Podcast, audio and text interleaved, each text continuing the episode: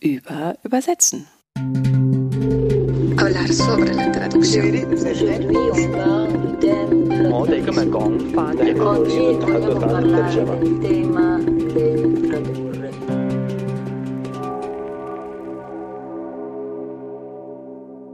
Herzlich willkommen zu Überübersetzen. Wir freuen uns, dass ihr alle wieder da seid und dass euch der Ausflug nach Kanada beim letzten Mal Spaß gemacht hat. Und deswegen haben wir uns überlegt, bleiben wir einfach noch ein bisschen in Amerika und machen uns jetzt auf in die USA. Und außerdem hat ja Sonja Fink beim letzten Mal gesagt, dass unsere Übersetzerinnenwelt gerne so ein bisschen diverser werden darf. Und deswegen freue ich mich heute ganz besonders, dass Melody Makeda Litwon zu uns zu Besuch gekommen ist. Wir werden heute über die Neuübersetzung der Biografie von Angela Davis sprechen, die von Toni Morrison rausgegeben worden ist, und über die Besonderheiten bei der Übersetzung aus dem Amerikanischen, über schwarze Literatur und über strukturelle Veränderungen, die wir uns wünschen. Melody Makeda Detwon ist bilinguale Übersetzerin und Dolmetscherin. Sie übersetzt ins Deutsche und ins Englische. Sie ist in Berlin und New York sozialisiert, hat Afrikaner Studies und Soziologie am Hunter College, City University in New York studiert und Erziehungswissenschaft an der Washington University in St. Louis. Sie beschäftigt sich mit rassismuskritischen und intersektionalen Perspektiven und ihre Schwerpunktthemen sind afroamerikanische und afrodiasporische Geschichte und Literatur. Sie hat eine große Bandbreite an Texten übersetzt und außerdem im Herbst 2020 mit anderen Übersetzerinnen das Schwarze Übersetzerinnen-Netzwerk ins Leben gerufen. Das ist eine Plattform für die Vernetzung schwarzer Übersetzerinnen, die in der deutschen Übersetzerszene und darüber hinaus tätig sind. Und ich bin Yvonne Griesel, Dolmetscherin und Übersetzerin für Russisch und Französisch und darauf spezialisiert, fremdsprachige Inszenierungen zu übertragen.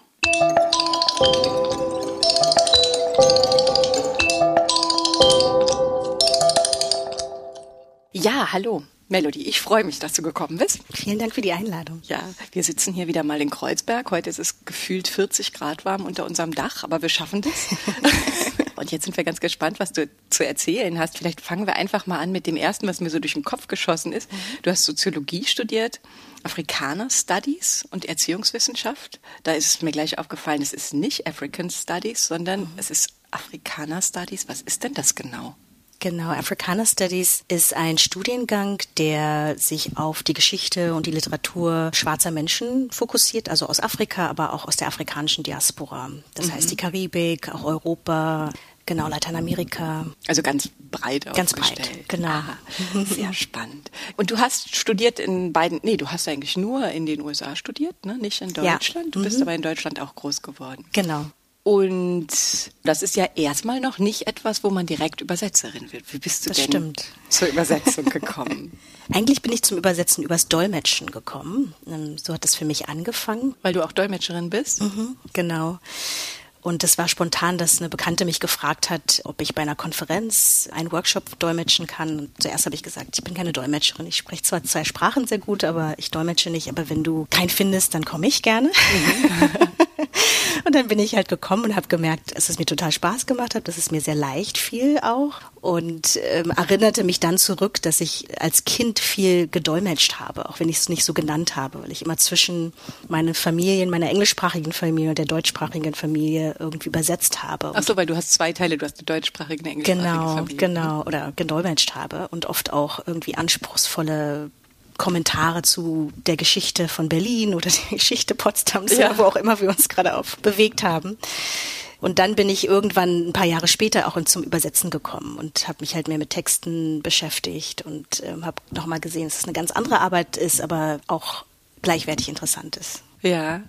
Ah ja, und das ist jetzt, du hast erzählt, du, dass du das jetzt immer mehr machst und jetzt bist du praktisch schon bei Vollzeitübersetzen mhm. angekommen, obwohl du ja noch ein zweites Standbein mhm. hast. Du arbeitest auch noch im sozialen Bereich. Genau. Und vielleicht kann ich erstmal so ganz einfach anfangen für mich als das ist ja nicht meine Sprache. Ich habe mich nur bemüht für diesen Podcast, weil ja so sehr viel äh, Literatur aus dem Englischen übersetzt mhm. wird, dass wir könnten eigentlich diesen ganzen Podcast nur mit Übersetzung aus dem Englischen machen. Mhm. Das wollen wir nicht. Wir haben aber schon einen gemacht, so Krimi übersetzen, der hauptsächlich so im Britischen angesiedelt war, von Karin Wittun. Du übersetzt aber hauptsächlich aus dem Amerikanischen, oder? Mhm. Genau. Wie ist denn das eigentlich mit diesen beiden Sprachen? Das fragen wir uns ja immer alle. Sind denn da wirklich große Unterschiede? Oder bedienst du den ganzen Bereich? Würdest du auch britische Literatur übersetzen? Oder was mhm. gibt es da? Gibt es da spezielle Unterschiede? Also ich weiß gar nicht, ob ich die Person bin, um diese Frage zu beantworten, weil ich recht wenig britische Literatur übersetzt Aha. habe, aber doch schon einiges. Ne? Und so. Und ich glaube ähm, auch einfach in der Beschäftigung mit der Sprache stößt man dann auf Unterschiede ne? und bestimmte Begrifflichkeiten, Verwendung von Begriffen oder aber auch wie Sachen gesagt werden. Ja. Wo bei mir der Fokus liegt, ist ja, dass ich aus dem Englischen, aus dem amerikanischen Englisch übersetze, aber mich auf schwarze Literatur fokussiere. Also mhm. hauptsächlich geht es halt um schwarze Menschen, also es ist auch eine marginalisierte Gruppe, ne, die auch ihre eigene Sprache haben. Und das ist auch Teil meiner Expertise, diese Sprache zu kennen. Was ich damit sagen will, ist, dass aus einer marginalisierten Perspektive es oft so ist, dass man in Codes sprechen muss, auch historisch gesehen. Ne? Also dass mhm. nicht alle Sachen gesagt werden können, weil man in einer Mehrheitsgesellschaft lebt, wo es zum Beispiel auch gefährlich sein kann, über bestimmte Dinge zu sprechen. Ne? Also wenn ich jetzt über meine Vorfahren nachdenke, die mehrheitlich überhaupt nicht schreiben oder lesen durften. Ne? Das mhm. war gegen das Gesetz, weil es alleine das schon ein politischer Akt war, ne? zu schreiben. Ja. Und in diesem Prozess haben sich auch, also erstmal gibt es eine eigene Sprache aus den Wurzeln aus Afrika ne, heraus. Mhm. Also wie werden zum Beispiel, wird mit Ton gearbeitet, dann gibt es viele Studien zu. Oft auch Ebonics genannt im Kontext von den USA, also ja. die Sprache afroamerikanischer Menschen. Ja oder Black English, schwarzes Englisch. Mhm. Und da gibt es viele Sachen, die man beschreiben könnte, die anders sind als das Mainstream mhm. amerikanische Englisch. Diese Codes, das ist interessant. Mhm. Hast du da mal ein Beispiel für? Also äh, zum Beispiel also in Brasilien ist es so, das sprechen ja Portugiesisch, dass die Menschen ihre Kultur und ihre Tradition, ihre spirituelle Tradition, das Candomblé, ganz oft behaftet haben mit katholischen Figuren zum Beispiel. Um weiter zu praktizieren zu können, ist quasi auf eine bestimmte Figur aus deren Tradition eine katholische Figur draufgesetzt worden. Okay. So. Also mhm. das ist ein Beispiel, wie mit Codes gearbeitet mhm. werden könnte. Ne? Und in der Sprache kann man das auch argumentieren. Also eine Sache, die im afroamerikanischen Englisch zum Beispiel, finde ich, eine Charakteristik ist, ist die Arbeit mit Ton. Man könnte das Gleiche sagen, den gleichen Ausdruck mehrere Male sagen, aber in einer anderen Tonlage und es hat eine andere Bedeutung oder eine andere Funktion. Oh, das ist ja Genau. Ist aber nicht leicht in der Literatur dann äh, das, herauszufinden. Genau, ne? Weil genau. Ton ist ja, ja, etwas, was in der Schriftsprache so nicht. Genau, siehst. genau. Aber Aha. in afroamerikanischer Literatur sieht man sehr viele Ansätze, ne? wie mit, mit im Dialog mit Ton gearbeitet wird. Oder auch die Aussprache, ne? also das wiedergegeben wird. Zora Neale Hurston ist eine ganz tolle afroamerikanische Autorin, auch eine Anthropologin, ja. die geschrieben hat Romane nur im afroamerikanischen Englisch. Ah. Also aus ihrer Zeit natürlich, ja. muss man noch dazu sagen, ja. wenn du es dir mal angucken magst. Ja, wir werden alles, ja, wir gucken uns alles an und wir, genau. achso, ihr werdet heute genau. viel lernen übrigens, ihr habt es schon gemerkt, wir packen euch einiges in die Shownotes, ihr könnt alles nachlesen, ja, was Melody genau. uns hier gerade erzählt.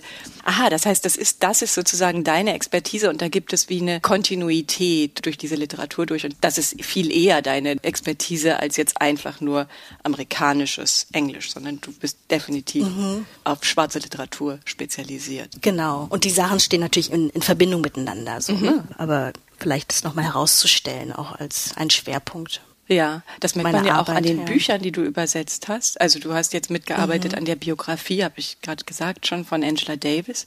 Die ist von Toni Morrison rausgegeben und dann ist sie 1971, glaube ich, mhm. ähm, und 1975 zum ersten Mal ins Deutsche übersetzt worden, unter dem Titel Mein Herz wollte Freiheit mhm. von Walter Hasenklever übersetzt. Gut, das ist ein weißer Übersetzer und ihr übersetzt es jetzt neu zu mhm. dritt, ne, mit Simone Goldschmidt-Lechner und Miriam Nüning. Mhm, genau. Genau, ihr, ihr zu dritt. Mhm. Das finde ich eigentlich ganz spannend. Warum ja, das, das steht wahrscheinlich ein bisschen exemplarisch für einiges, ne? wenn mhm. wir mal ein bisschen über strukturelle Fragen, du wolltest über strukturelle Fragen reden, das werden wir tun. Ja. Wenn ihr euch erhofft habt, nämlich, dass wir hier ganz ins Detail gehen und euch irgendwie an den terminologischen Sachen oder Ratschläge einholen, das machen wir heute nicht, sondern mhm. wir wollen ein bisschen weiter den Blick mhm. werfen.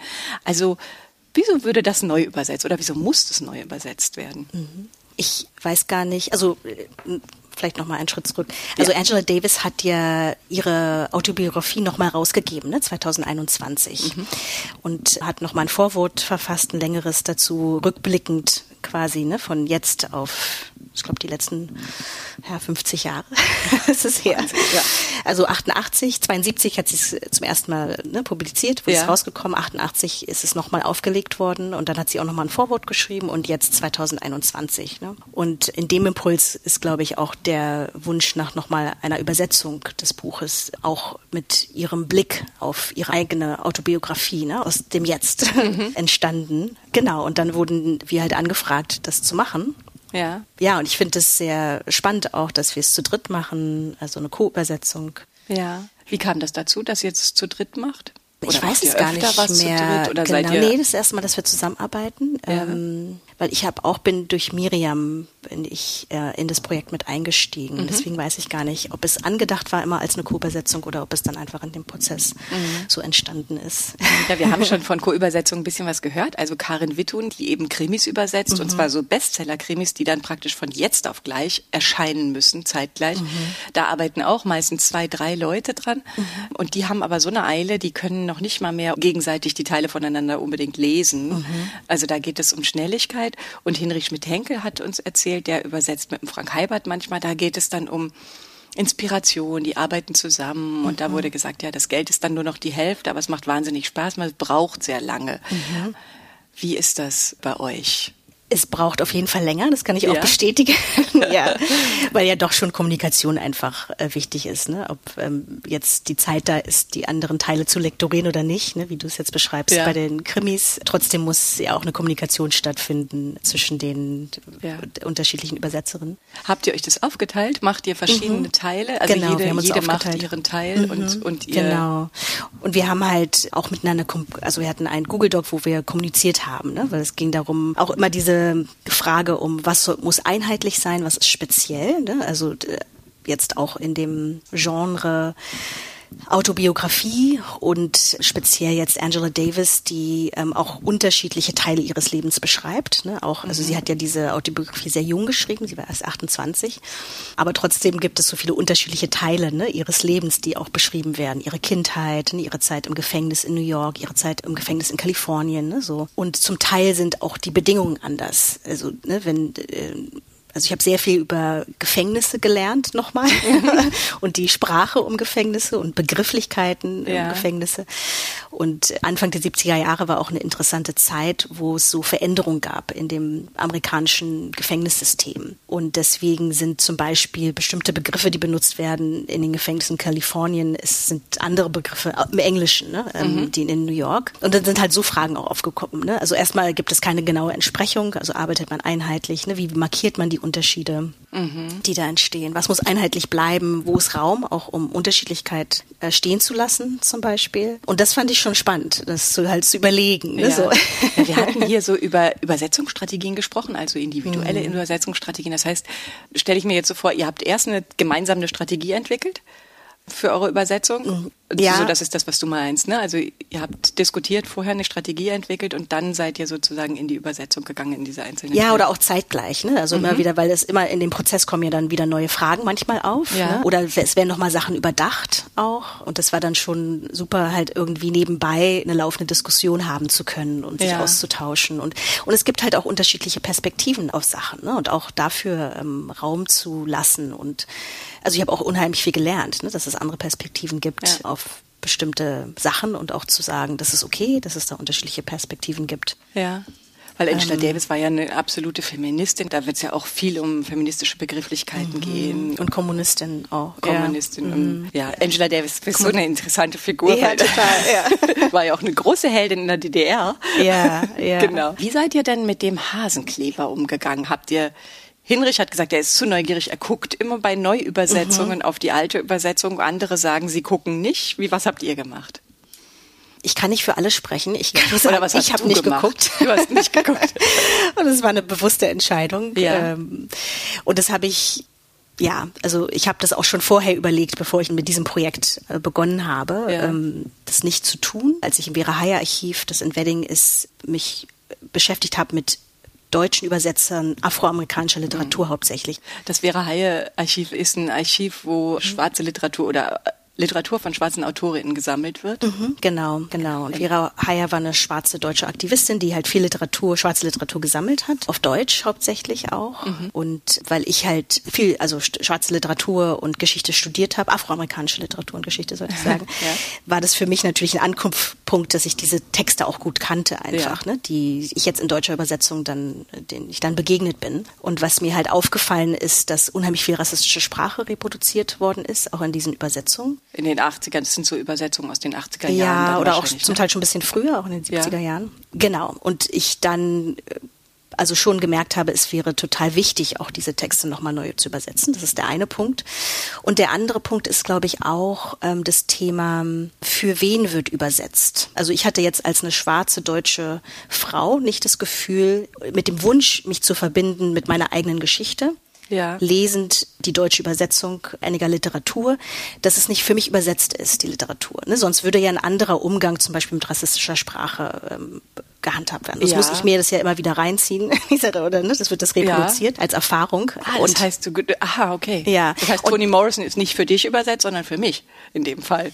So, so las es für mich. Ja, und genau. Toni Morrison als Beispiel, ist gut, dass du sie erwähnst, ähm, hat ja ganz explizit gesagt, dass sie für schwarze Menschen schreibt. Ja. Und dann, wenn jetzt ein, eine schwarze Autorin, die für schwarze Menschen schreibt, ihre Texte durch eine weiße Übersetzerin übersetzt werden, ja. wo rassistische Sprache reproduziert wird, dann ist die Frage, wird das noch beibehalten? Also ja. in der Übersetzung, die Intention auch der Autorin und der, der Fokus der, der Autorin auch. Da ne, wird so. irgendwie eine Distanz reingezogen für dich. Das ist genau. eigentlich nicht mehr dein Text sozusagen. Und diese genau. rassistische Sprache, die reproduziert wird, die findet sich nicht im Ausgangstext. Das ist ja, ja immer die große ja, Diskussion, dass man genau, sagt, wie, wie gehe ich damit um? Oder wie. Genau, genau. Was ich interessant fand dabei, also eben, ich habe diese zwei Autorinnen übersetzt und waren, waren Texte voller rassistischer Ausdrücke und ich, mhm. ich habe so gedacht, es macht so einen wahnsinnigen Unterschied, ob ich das übersetze und wer das dann, das waren Theaterstücke, und wer das dann auf der Bühne ausspricht, das waren mhm. dann irgendwie schwarze Schauspielerinnen, die es gespielt haben, mhm. eine schwarze Autorin, ich, eine Regisseurin, also so, das war so ein Zusammenspiel, wo ich gedacht habe, das muss man eigentlich mitdenken. Wer mhm. spricht was, wer schreibt was auf und am Ende ist es aber wahrscheinlich ein bewusster Umgang, also wie du sagst, man kann einfach vieles transparent machen und dann geht es. Also wir werden ja jetzt hier keine Lösung präsentieren.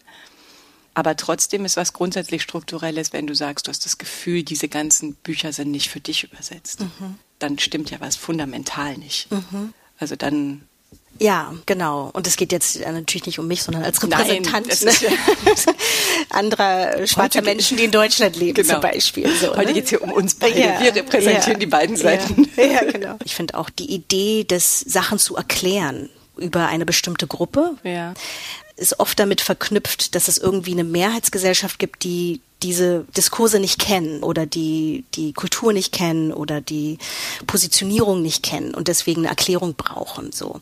Aber wenn ich ein sehr diverses schwarzes Publikum imaginiere, dann übersetze ich anders, ne? Dann will ja. ich anders. Dann erklärst du auch andere Dinge. Andere Dinge oder zum Beispiel erkläre ich gar nicht, auch genau. als eine bewusste Entscheidung, ähm, nicht zu erklären oder. Und andere können dann einfach googeln.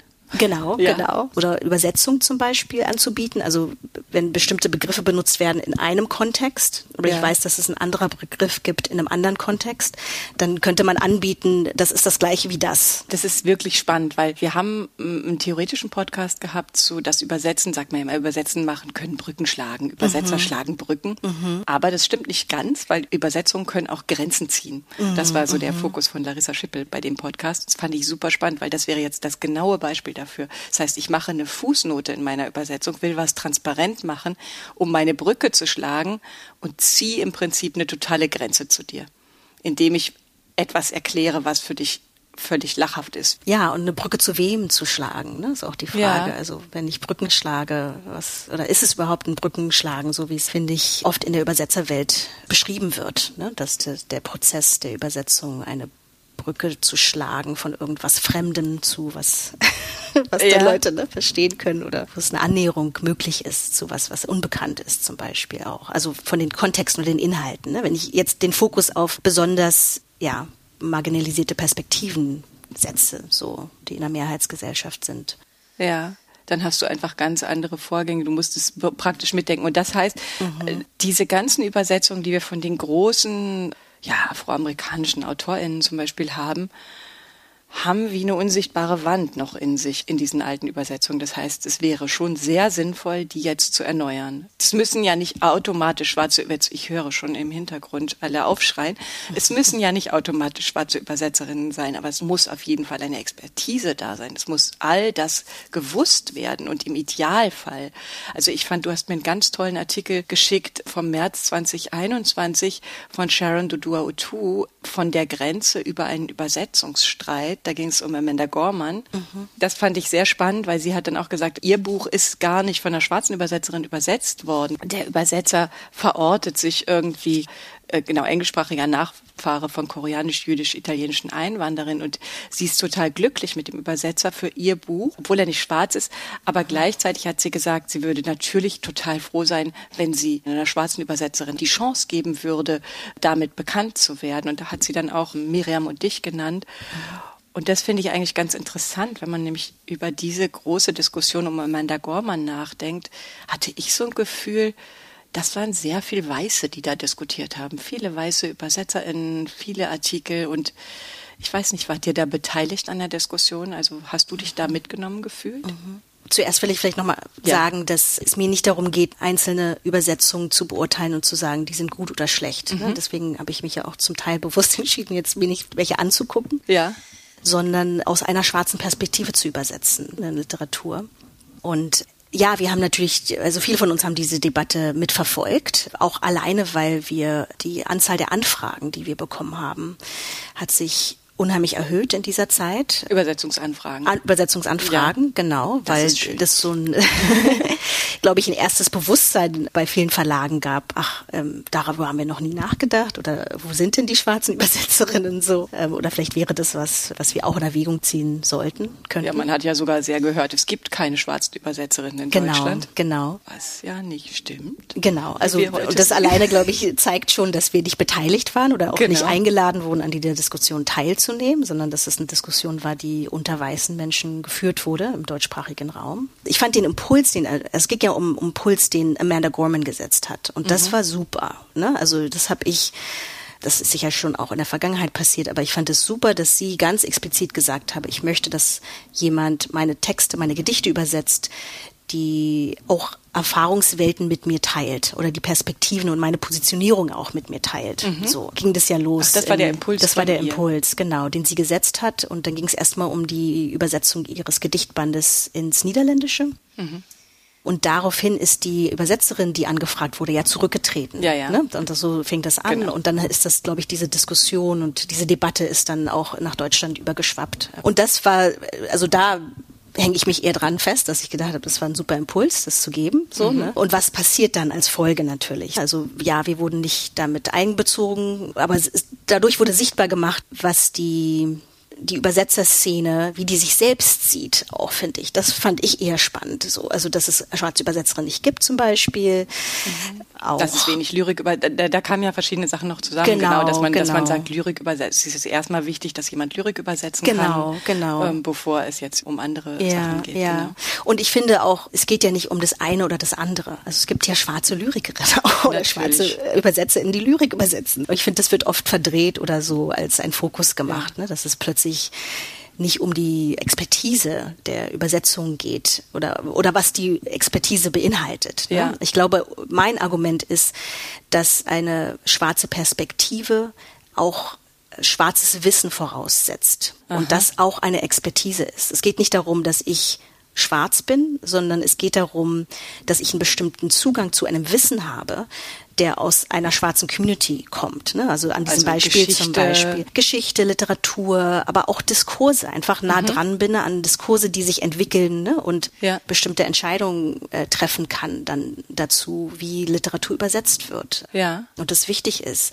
Und ich finde, ja, aus schwarzer Perspektive übersetzen ist für mich halt immer ein politischer Akt, egal was der Text ist. Ne? Mhm. Weil wir in einer weißen Mehrheitsgesellschaft sind, wo das immer diese Diskussion, da, also wie schaffen wir uns Raum, ne? für wen übersetzen wir? Mhm. Das ist ja sonst bei vielen äh, anderer Literatur gar nicht, steht es nicht im Fokus, das ist nicht entscheidend. So. Ja. Das ist ja wirklich auch der sehr plastisch geworden. Ich meine, dann fängt man an zu gucken. Also das war jetzt bei mir nur so ein, so ein ich habe halt das dann bemerkt und dann mhm. dachte ich, ach interessant, dann habe ich mich ein bisschen umgesehen, dann habe ich dich gesucht und mhm. dann merkt man natürlich schon, dass die literarische Welt in Deutschland, in Deutschland ne, und auch die Übersetzerszene in Deutschland extrem weiß und gut bürgerlich ist. Also es gibt ja da verschiedene, das liegt natürlich daran, dass sehr wenig verdient wird in unserem Bereich und wer kann sich das leisten?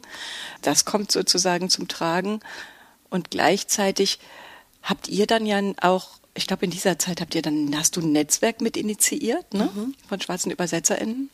Genau. Kam das dann als Folge oder war das vorher oder wie, wie kam es dazu? Das oder? war genau ein bisschen vor dieser der Beginn der Debatte, ein paar Monate davor, ja. weil es auch vorher natürlich schon den Impuls und den Wunsch gab von einigen, sich irgendwie zu vernetzen und auszutauschen. Und ja ich glaube, im Vordergrund stand auch einfach Aufträge zu teilen oder Anfragen, sorry, Anfragen ja. zu teilen. Und dann haben sich natürlich die Anfragen bei vielen von uns auch gehäuft, nachdem diese Debatte übergeschwappt ist. Und, dann ging es auch darum, wo können wir Sachen weiterleiten an welche Leute, dass wir uns ja vernetzen können, austauschen ja. können dazu. Und ja, und dieser strukturelle Aspekt ist natürlich total wichtig auch weil ihr euch nicht repräsentiert gefühlt habt. Also ich meine, das ist dann schon, mhm. das ist ja nicht nur eine Wahrnehmung, sondern das ist ja de facto mhm. so, das, das, sieht man ja, wenn man da ist. Das heißt, ihr habt es schon gemacht, um einen Rückhalt untereinander zu haben auch.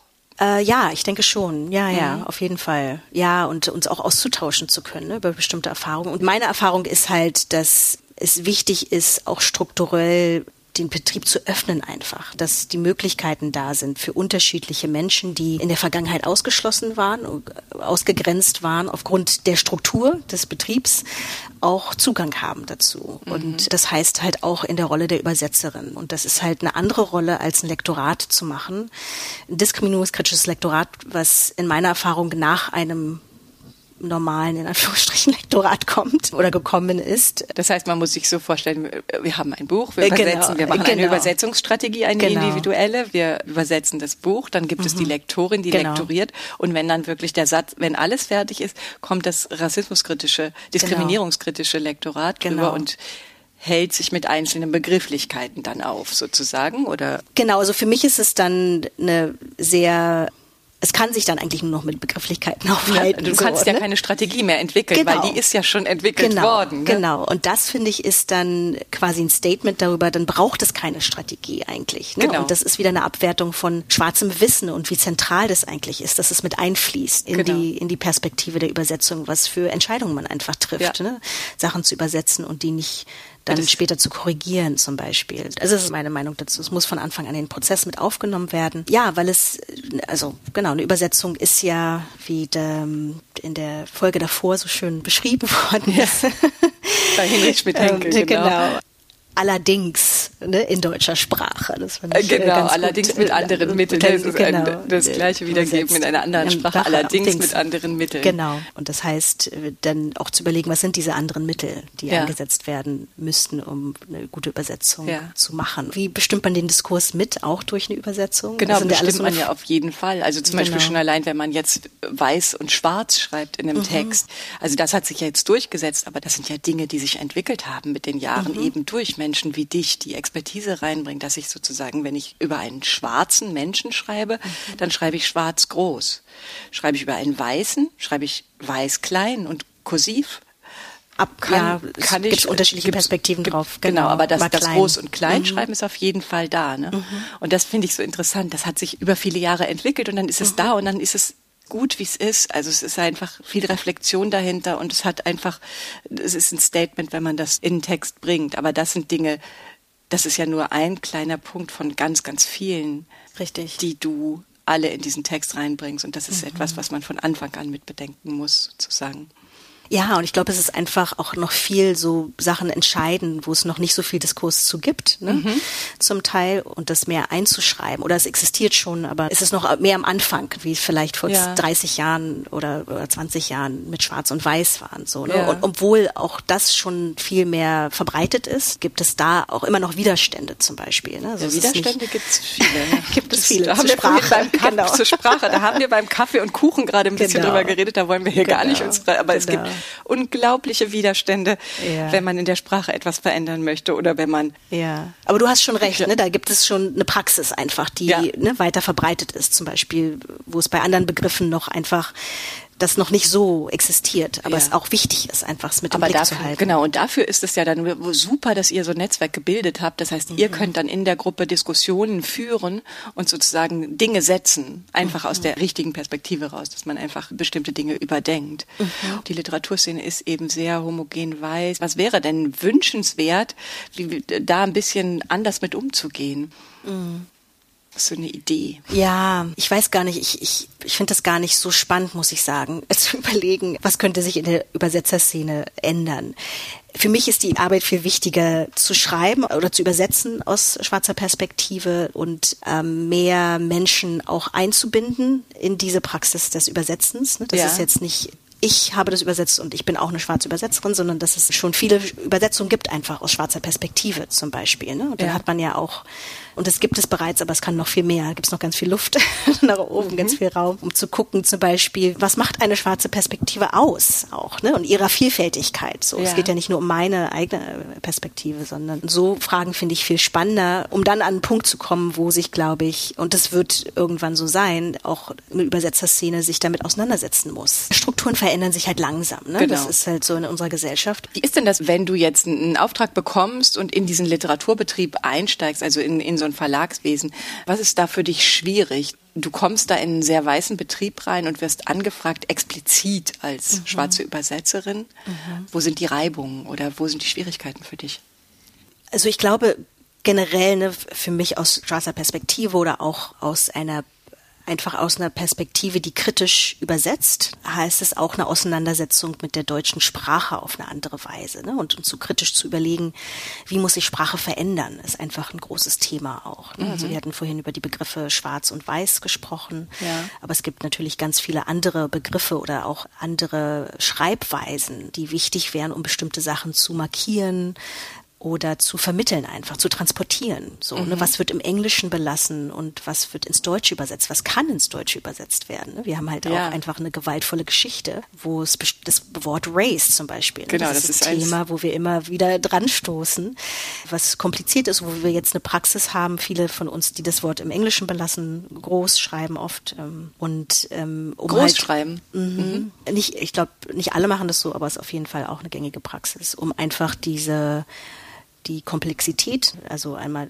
des Begriffes zu beschreiben, die es im Englischen gibt oder aus dem amerikanischen Kontext heraus und so nicht im Deutschen, aber es ist einfach schwierig im Deutschen. Oder der Begriff People of Color, ne, ist auch eine bewusste Entscheidung aus der Community gewesen, diesen Begriff so zu übernehmen und auch ins Deutsche mit einzuführen. Also der Ansatz ist auch dam- damit zu überlegen, wo muss Sprache verändert werden. Und das ist halt ein Thema, wo nicht alle mitgehen wollen. Also nicht unbedingt Sprache, ja, Sprache zu verändern. Sehr auch. viele Emotionen hochkochen. Genau, neue. Sachen zu einzuführen, das wissen wir auch bei ähm, geschlechtergerechte Sprache. Ne? Das ist ja auch äh, schon über Generationen Thema. Wie führt Genau. man, wie macht man sichtbar Frauen sichtbar, Trans-Perspektiven, noch non-binäre äh, Perspektiven sichtbar? Ja, und ich glaube, da sind oft Reibungen an dem, ne, im Text dann, weil man viel argumentieren muss für oder sich einsetzen muss zum Teil. Ne? Ja. Also es ist nicht, ich will es nicht immer pauschal sagen.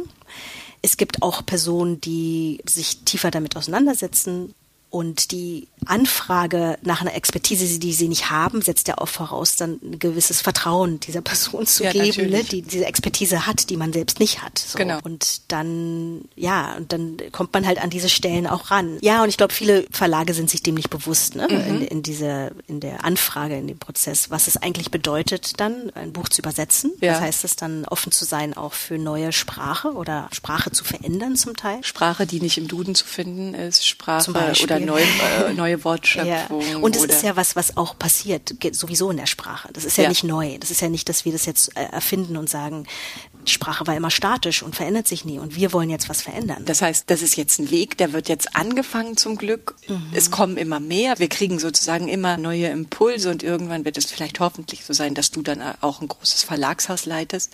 Und dann, dann gibt es wieder andere Diskurse und dann sind die Entscheidungen noch weiter und dann kann man noch mutigere Entscheidungen treffen. Im Prinzip geht's ja auch immer Ja. bei diesen Diskussionen, finde ich, die sind ja oft sehr emotional um, um Sicherheiten. Ne? Also mhm.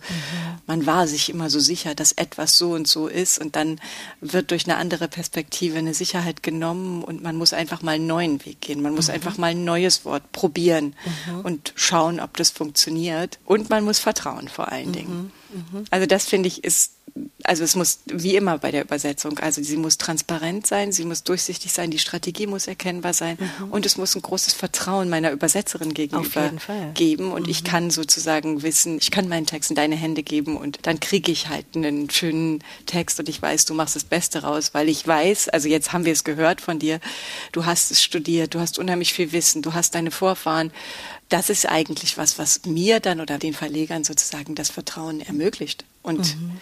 Wenn ihr euch dann noch als Translators of Color zusammengeschlossen habt und dieses Netzwerk bildet, dann können mhm. sozusagen viele Stimmen zu einer werden und Entscheidungen treffen. Und mhm. wir, wir kommen bestimmt bald viele Schritte voran. Mhm. Und du bist bestimmt nicht die Einzige, die wir zu diesem Thema befragen. Und es ist ja auch nur, wir haben über, mit Melody heute gesprochen, über ihre Sicht auf die Übersetzung als bilinguale Übersetzerin. Mhm. Und wir werden bestimmt noch viele andere oder wir werden hoffentlich noch andere Stimmen hören, die vielleicht auch ein bisschen anders die Sache sehen. Aber das fand ich persönlich jetzt heute sehr, sehr spannend, mal sich zu überlegen.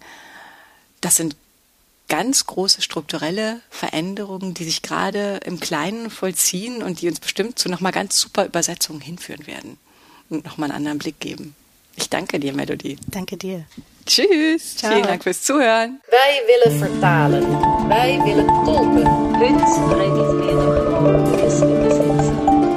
И, por supuesto, hablar de la traducción. Переводить, переводчица, переводчик, наши переводы. Переводить. Ты переводчица?